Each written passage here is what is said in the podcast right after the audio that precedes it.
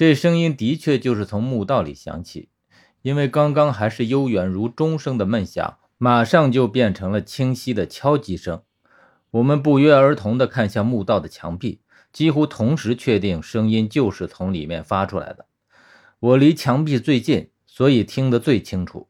这声响似乎是从墙壁内部敲击响起的，可是却并不剧烈，而且很有规律。当我也在墙壁上敲击了几下之后，里面的声音骤然停止。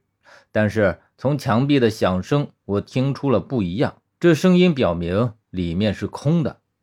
我看了他二人一眼，于是继续沿着墙壁敲了个遍。事实证明，这空的地方只是很小的一个区域。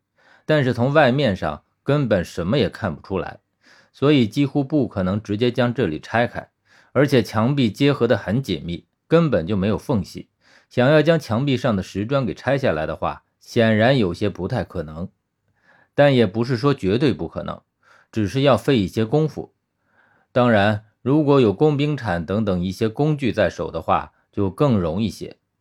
如果宁环在的话，就更好了。这种墙壁。在他面前简直就是小儿科，只可惜我们并没有带这样的东西下来，而宁环也不在这里。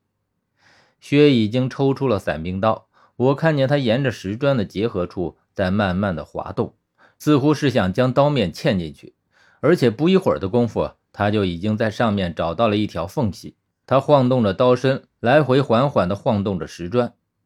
拿下第一块石砖是最费功夫，也是最艰难的事儿。可一旦这墙上开了一个口子，那接下来的事情就好办多了。石块结合得很紧，却费了很大的功夫，也只使他露出了一个角。但是功夫不负有心人，不一会儿，这块石砖终于被取了出来，落在地上。既然已经掉了一块，那么剩下的就好办多了。我们七手八脚的就哗啦啦掀掉了一片。可是，当我们掀开这个形状的时候，却觉得脊背微微有些发凉，特别是看到里面的东西的时候，更是觉得这股凉意已经悄悄爬到了脖子上。这里面的确是空的，但是这个空间的形状却是一个小型的墓穴，而且在里面竖着一口木棺，棺盖被涂成了黑色，用鲜红的颜料画着二十八星宿，这颜色很鲜艳，即便已经过了这么长时间。似乎依旧保持着最初的样子，不知用了什么样的工艺。而棺身则紧贴着里面的墙壁，虽然是贴在墙壁上，但我还是看见了四个角上伸出去的铁链，铁链伸进后面的石壁之中，很明显是用来固定棺木或者锁着棺木的。棺盖上依旧是八根棺钉将木棺钉死，而且我还注意到，在棺盖与棺身的结合处。用蜡密密的给封住了，可这只是我粗略的看过之后的情景。等我细细的看过之后，发现这层蜂蜡已经被刮掉了，也就是说，原本被密封的棺木已经被打开过。也就是意识到了这点，我才发现棺钉旁边有损口，也就是说，这些棺钉是被打开之后再次钉上去的。这时候，十三问我。何源，你闻到什么气味没有？我狐疑的看了他一眼，摇摇头。十三又看向薛，薛也说没有。这就奇怪了。自从石壁被打开后，就一直有一种很奇怪的味道蔓延在这里。我依旧摇了摇头，但是这回稍稍有些惊讶。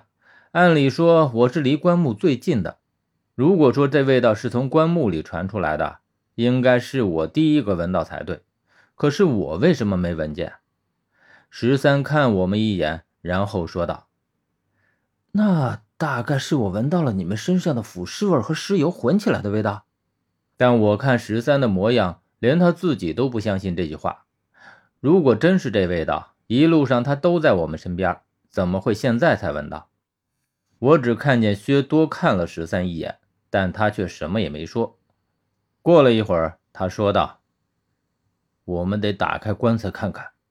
开棺的活是我的强项。”我拿出家伙，十三说他来帮我。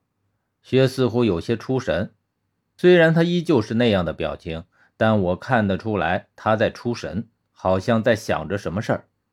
我和十三将官钉一根根取出来，直到木棺被打开，才看见了令人恐怖的一幕：